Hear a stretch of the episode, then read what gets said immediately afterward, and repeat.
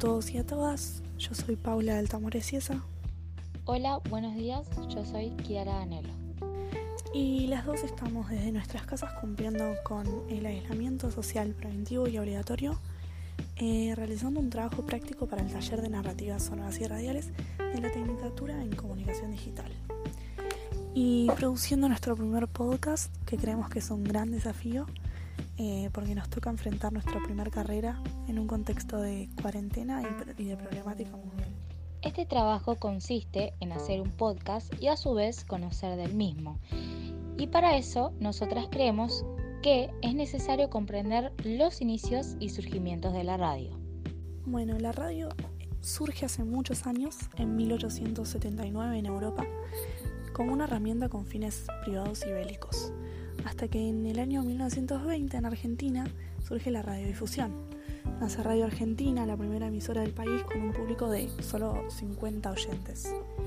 En ese momento eh, se difundía la música clásica, más adelante las noticias cotidianas, las transmisiones de deportes, los anuncios publicitarios, hasta el surgimiento del famoso radioteatro. Y más adelante, ya en el 1924, eh, se introducen los parlantes en la radio.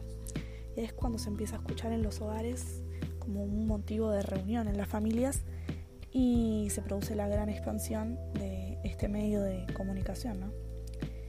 ¿A qué vamos con todo esto? A que así surgió, así como surgió la radio, con sus fines y sus características que funcionaban a la perfección en esa época.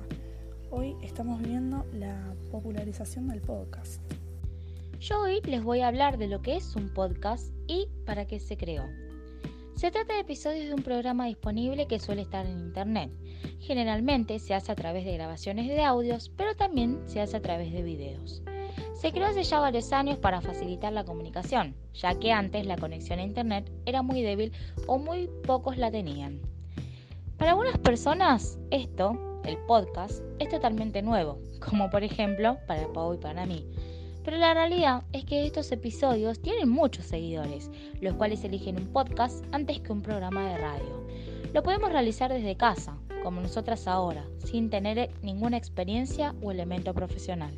Bueno, eso fue todo en este programa. Muchas gracias por escucharnos y a quedarse en casa.